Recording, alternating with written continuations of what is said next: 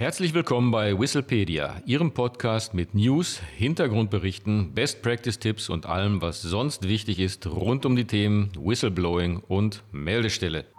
Auf geht's! Herzlich willkommen wieder bei Whistlepedia. Hier spricht Martin Walter. Unser Thema heute: Wozu brauche ich eigentlich ein Hinweisgebersystem?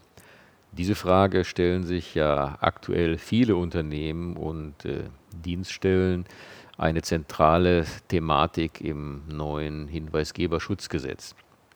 Gute Antworten darauf gibt äh, Dr. Michael Nuster, Gründer der Firma Inekos in Wien. Und hören wir doch einmal, was er dazu zu sagen hat.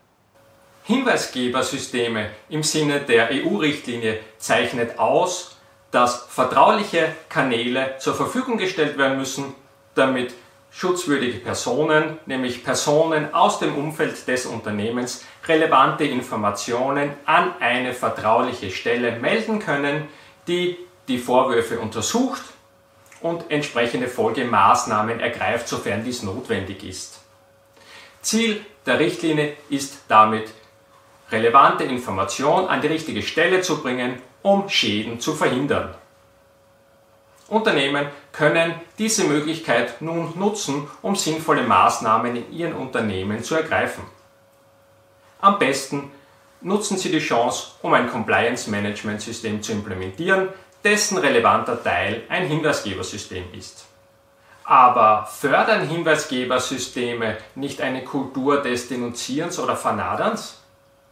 Nein, das Gegenteil ist der Fall. Gut gemanagte und gut kommunizierte Hinweisgebersysteme sind eher eine Hürde für ungerechtfertigte Meldungen.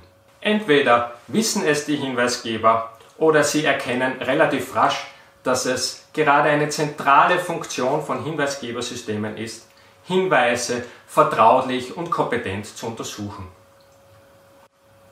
Anders ist die Situation in Organisationen, die über kein Hinweisgebersystem verfügen. Denn dann sind Personen mit relevanten Informationen gezwungen, sich an Stellen zu wenden, die nicht kompetent sind oder nicht vertraulich agieren. Oder sie müssen sich vielleicht auch an externe Stellen wie Behörden oder Medien wenden. Es ist also durchaus sinnvoll, ein Hinweisgebersystem zu betreiben, um die relevanten Informationen rasch und vertraulich an die richtige Stelle zu bringen und sowohl die Whistleblower als auch die betroffenen Personen zu schützen. Das soll es für heute auch schon gewesen sein. Wenn Sie mehr über das Thema Whistleblowing erfahren wollen, dann besuchen Sie uns gerne auf unserer Website unter www.hinweisgebersystem24.de oder wenn Sie Fragen und Anregungen haben, schreiben Sie uns auch gerne persönlich unter podcast.hinweisgebersystem24.de. Vielen Dank fürs Zuhören und bis zum nächsten Mal.